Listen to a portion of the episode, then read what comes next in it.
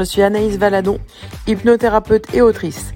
Après plusieurs années de consultation, d'observation, de formation, j'aide les personnes qui le souhaitent à se libérer de leurs croyances, leurs peurs et leurs blessures. Si vous êtes à la recherche d'informations, d'outils, d'astuces, de retours d'expérience, d'énergie et de bonne humeur, bonne nouvelle, vous êtes exactement au bon endroit. Dans ce podcast, seul ou entouré d'invités, je vous transmets toutes nos connaissances pour vous aider à vous libérer de ce qui vous empêche d'avancer. Alors installez-vous de la manière que vous souhaitez, allongé, assis ou en marchant. C'est parti pour l'épisode du jour.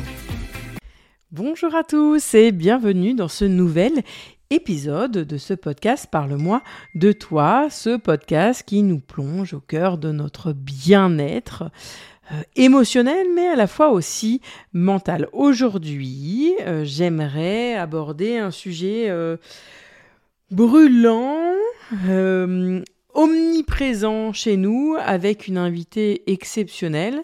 justement, pour en discuter avec nous, on va parler des kilos émotionnels. C'est sans surprise, vous l'avez vu dans le titre. Alors ces kilos, vous savez, ces kilos émotionnels, c'est ces kilos qui s'accrochent à nous, non pas à cause de ce que nous mangeons, mais surtout de ce que nous ressentons. Et c'est un sujet, je vous l'ai dit tout à l'heure, qui touche beaucoup d'entre nous. Et j'ai vraiment la chance de recevoir avec moi une experte dans ce domaine. Mais avant d'écouter notre échange, j'aimerais euh, vous rappeler que si vous aimez ce podcast, pensez à vous abonner et à laisser un commentaire ou même de mettre la 5 étoiles euh, sur le podcast parce que votre soutien compte énormément euh, pour moi parce que ça me permet de continuer de produire, d'avoir un contenu de qualité euh, et de monter en tête de liste pour être euh, voilà, pour transmettre le plus possible ce message. Alors si vous avez envie de laisser un commentaire, et eh ben sachez que vous aurez la chance, voilà, la chance d'être mentionné dans, dans, dans, mon prochain épisode. Alors n'hésitez pas à laisser un commentaire, ça fait toujours plaisir. Allez, c'est parti. Avant cette pause musicale, pour vous plonger dans le vif du sujet. Aujourd'hui, j'ai la chance euh, de recevoir euh, Joanne, Johanna Verdi. Je vais vous la présenter, mais d'abord, j'aimerais te saluer. Bonjour Joanne. Hello, merci Anaïs pour l'invitation. Avec plaisir. Alors, je vais vous la présenter. Joanne, elle est coach de vie, auteure du guide Mon cahier de kilos émotionnels, euh, créatrice du programme Déjeuner en paix. C'est une ancienne aussi mangeuse compulsive. Elle partage aujourd'hui ses connaissances euh, sur Instagram, mais aussi sur des podcasts qui je vous invite d'ailleurs à aller les voir, qui sont hyper intéressants. Euh, elle communique de manière sincère et passionnée. Elle aborde donc tout ce qui est kilo émotionnel et tout ce qui peut être relié. Donc, je suis très heureuse et vraiment ravie de l'accueillir aujourd'hui, car on va parler d'un sujet omniprésent sur la toile qui parfois malheureusement fait des dégâts, mais qui pour moi est essentiel de parler pour lever les tabous, les fausses croyances et tout ce qu'il y a autour. Est-ce que cette description te convient, Joël Ouais, elle est top, topissime, topissime. Tu sais, je me fais, je me fais une petite tape sur l'épaule en m'écoutant, euh, fière du chemin parcouru, en me disant que les années de galère n'ont peut-être pas totalement servi à rien, vu le résultat aujourd'hui. Donc c'est chouette. Oui, c'est vrai que je pourrais terminer cette, cette introduction, en tout cas en disant que parfois, c'est pas comme ça qu'on imagine les choses, mais derrière, il y a toujours mieux, et parfois un mauvais comportement alimentaire apporte derrière un réel, une réelle expérience, en tout cas, à, à, communiquer et à transmettre et à aider les autres, et ça, c'est plutôt chouette. Alors, pour commencer et pour éclaircir le sujet, peux-tu me donner, toi, ta définition des kilos émotionnels?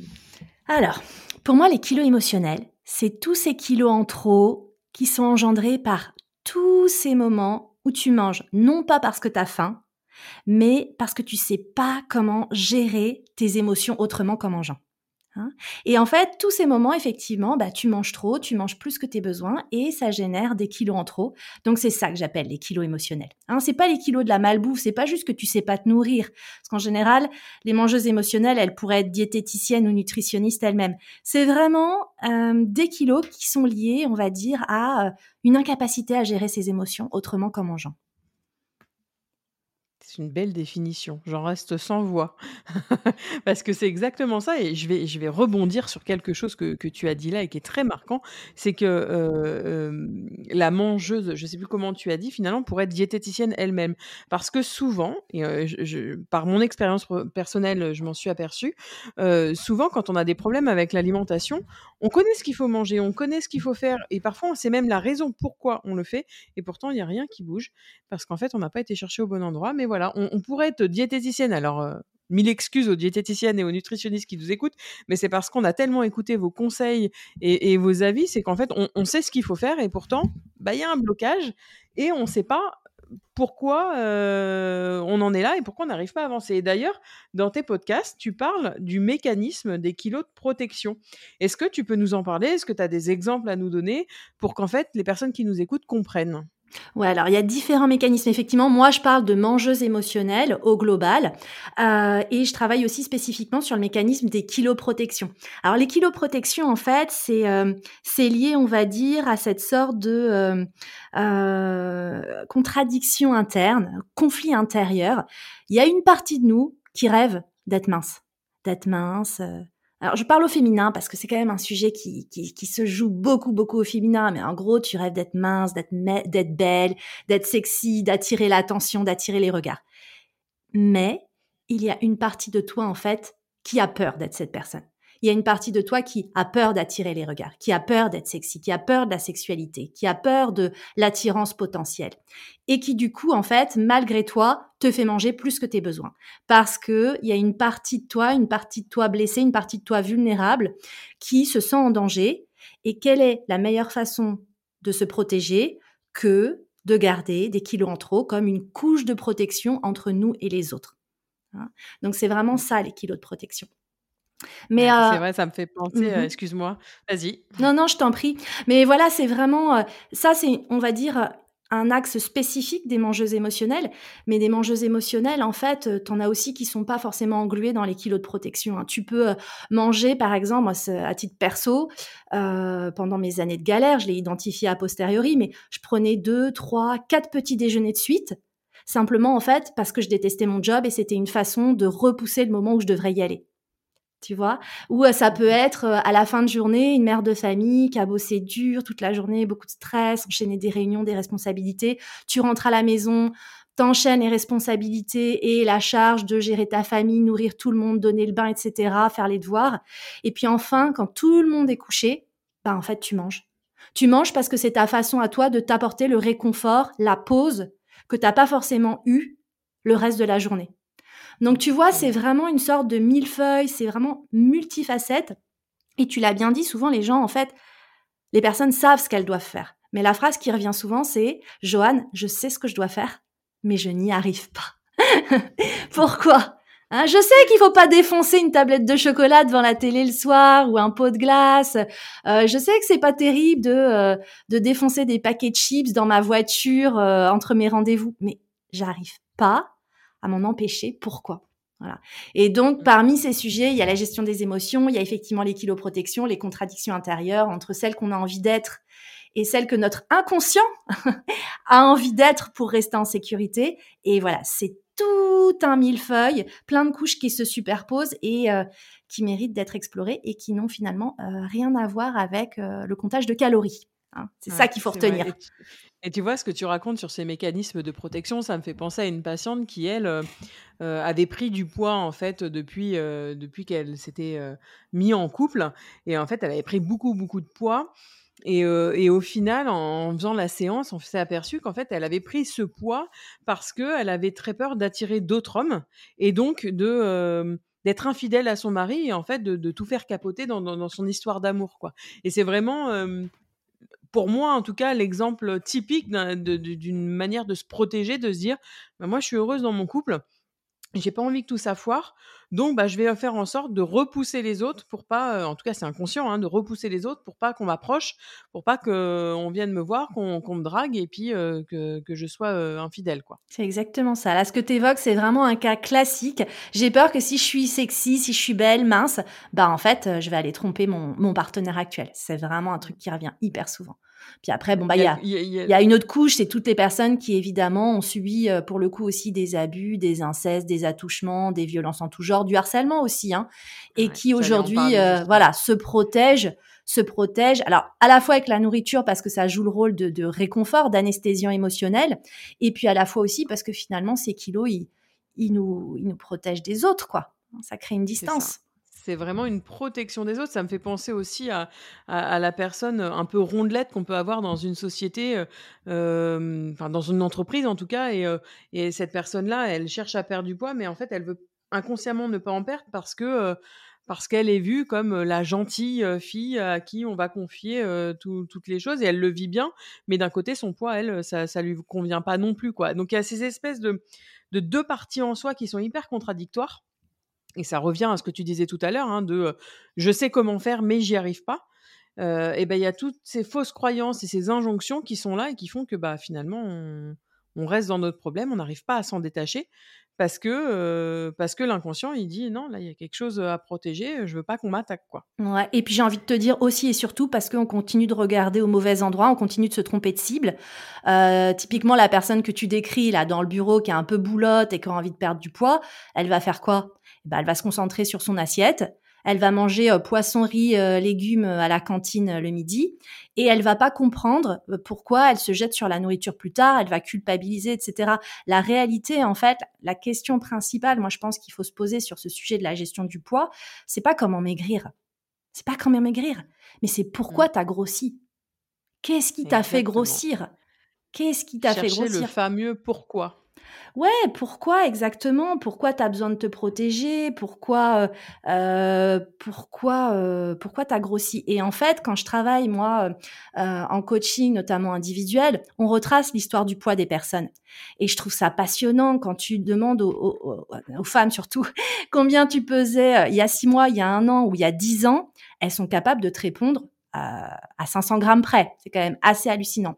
Et donc, quand tu retraces en général l'histoire du poids depuis, on va dire, euh, l'adolescence, le jeune âge adulte, euh, jusque euh, à l'âge actuel de la personne, mais en fait, tu te rends compte que l'évolution du poids, elle suit l'évolution des phases de vie. Hein, souvent, la personne, je sais pas, elle part en Erasmus, elle est hyper bien dans sa peau, etc. Bah, comme par magie, elle a la silhouette de ses rêves. Et puis, euh, elle rentre au bercail, elle commence un boulot euh, euh, un peu par défaut qu'elle a pas choisi et dans une relation toxique. Et bim, elle prend 20 kilos. Et on a tendance à se focaliser sur les évolutions de poids. Moi, j'aime vraiment mettre ça en parallèle des phases de vie. Hein, dans lesquels tu es bien, dans lesquels t'es pas bien, parce que c'est ça qui nous donne des indices. Et moi, c'est vraiment mon travail. C'est finalement, je ne fais qu'utiliser la relation à la nourriture comme porte d'entrée vers des problématiques et des blessures plus profondes qui n'ont pas été résolues. Et c'est en ça que la nourriture, c'est génial, parce qu'en fait, ça nous rend service ça nous rend service. Alors ça, nous aide, c'est notre béquille sur sur le court terme quand on sait pas gérer les choses autrement, euh, mais ça nous rend service aussi quand on sait l'analyser, Hein, et là, ça n'a rien à voir avec le comptage de calories ou qu'est-ce que tu manges, qu'est-ce que tu manges pas.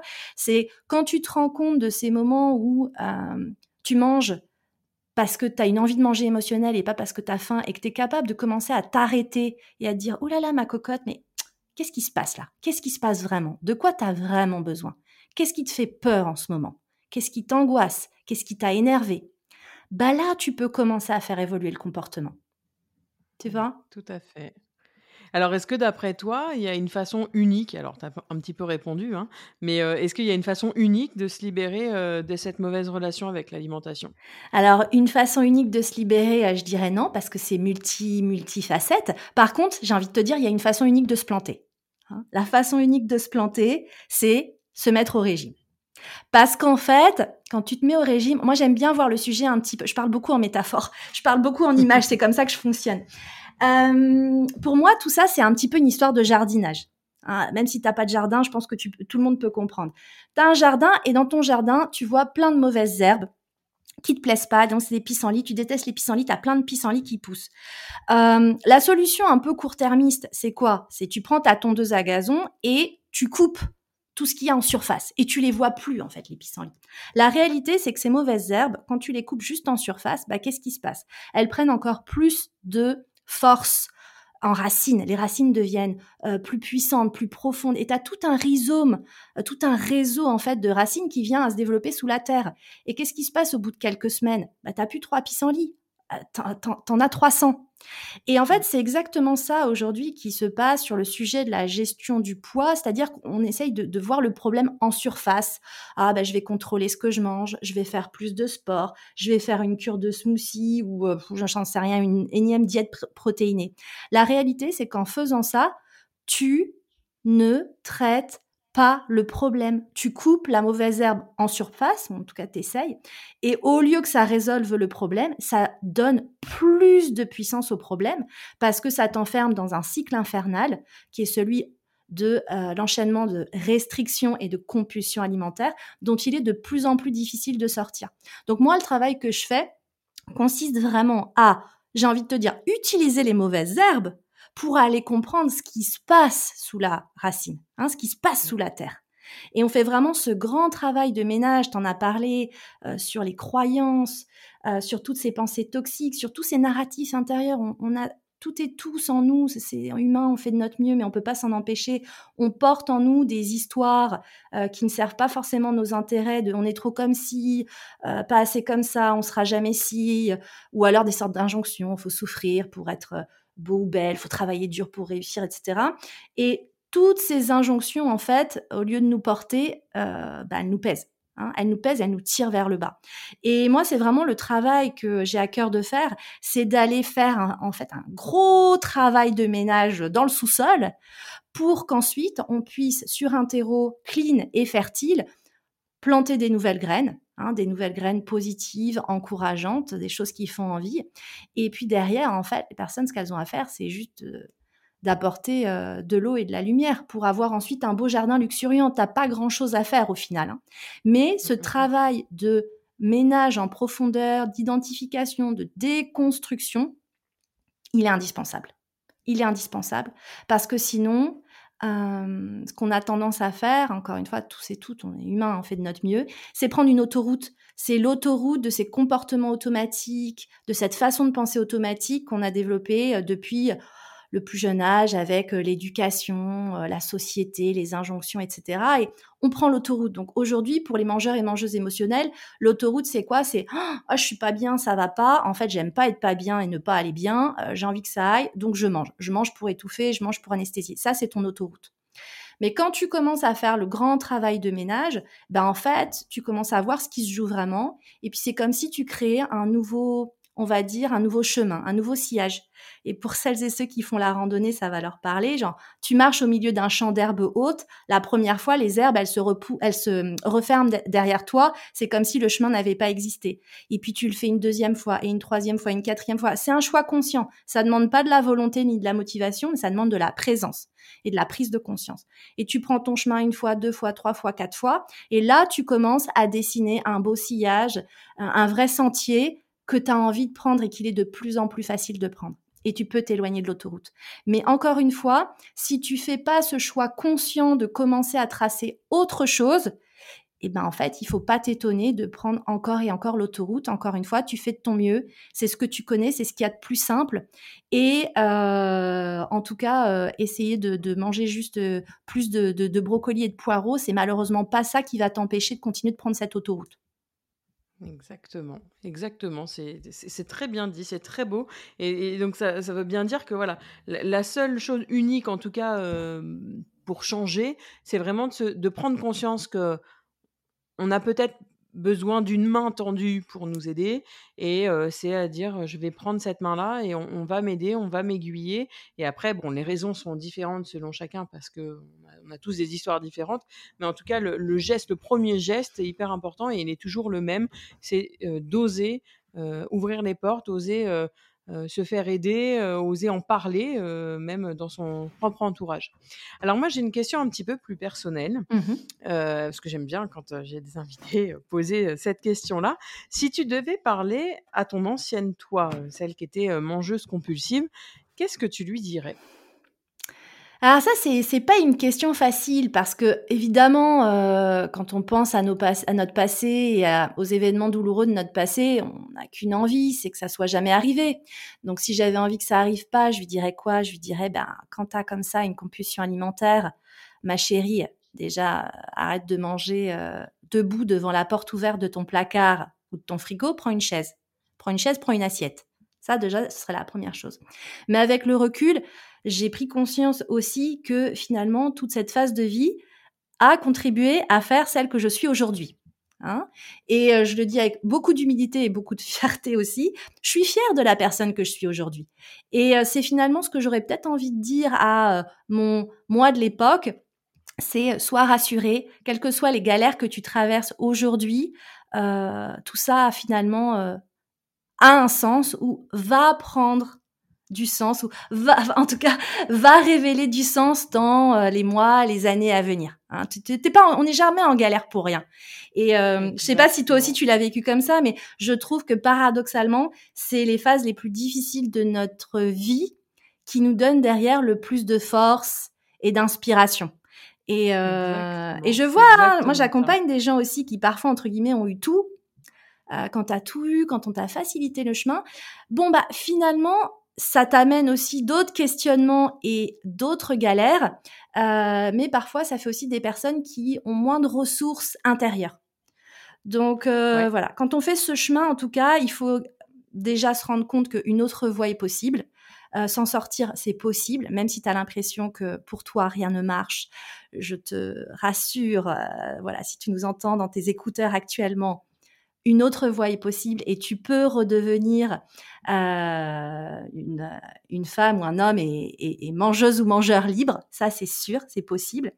Euh, après, par contre, la clé, tu parlais de demander de l'aide. Effectivement, aller chercher de l'aide, ça peut être une solution. Mais avant de chercher l'aide nécessaire, il faut que tu sois surtout capable d'identifier le vrai problème. Parce qu'aujourd'hui, beaucoup de mangeuses émotionnelles, elles vont chercher de l'aide elles vont déjà chercher de l'aide auprès de nutritionnistes, d'experts, de médecins en tout genre. Si Ducamp a vendu des millions d'exemplaires de, de son livre, c'est parce que justement, ces femmes, paradoxalement, elles cherchent de l'aide, elles cherchent des réponses. Le truc, c'est que jusqu'à présent, ma conviction, c'est que elles ne la cherchent pas au bon endroit. C'est vrai. Elle cherche, un endroit, voilà, elle creuse dans le sable en pensant, chercher un bijou parce qu'on leur a dit qu'il y avait un super bijou dans le sable et puis, en fait, elle tombe sur de l'eau et elles se disent: «Ouais, c'est cool, ça doit être en dessous» et puis je creuse, je creuse, je creuse jusqu'à, complètement finalement se noyer c'est vrai que c'est important de de le rappeler et, surtout, moi, je voudrais rajouter dans, cette notion de, pousser les portes et d'aller se faire aider, c'est qu'il n'y a pas une manière précise, c'est-à-dire que c'est peut-être l'ensemble de plusieurs pratiques qui vont nous aider à, sortir de là. là, voilà, nous, on a deux métiers complètement différents et pourtant, on peut toutes les deux travailler sur le sujet. Mais j'ai envie de dire que l'une, parfois, ne va pas sans l'autre parce qu'on aborde les choses de différentes manières. Et c'est vraiment important de dire, je vais pas que voir un psy ou je vais que prendre des médicaments ou je vais que faire du sport. C'est l'ensemble de toutes ces solutions-là qui vont nous faire sortir de, ce carcan-là ou dans lequel, en fait, on est complètement noyé par rapport à ça. Il y a aussi quelque chose que je voulais rajouter, c'est que vous êtes peut-être mangeur ou mangeuse compulsive là, actuellement, dans votre vie, où vous l'avez été, mais ça ne vous définit pas. C'est un trait de votre caractère qui a lieu pendant une partie de votre vie. Ça ne vous définit pas, ça ne fait pas quelqu'un de vous mauvais ou mauvaise. Vous pouvez vous sortir de là, il est possible de sortir de là. Merci en tout cas, Joanne, d'avoir accepté d'échanger sur le sujet euh, aujourd'hui. Euh, on peut te retrouver donc, comme je disais euh, tout à l'heure, sur Instagram à ton nom.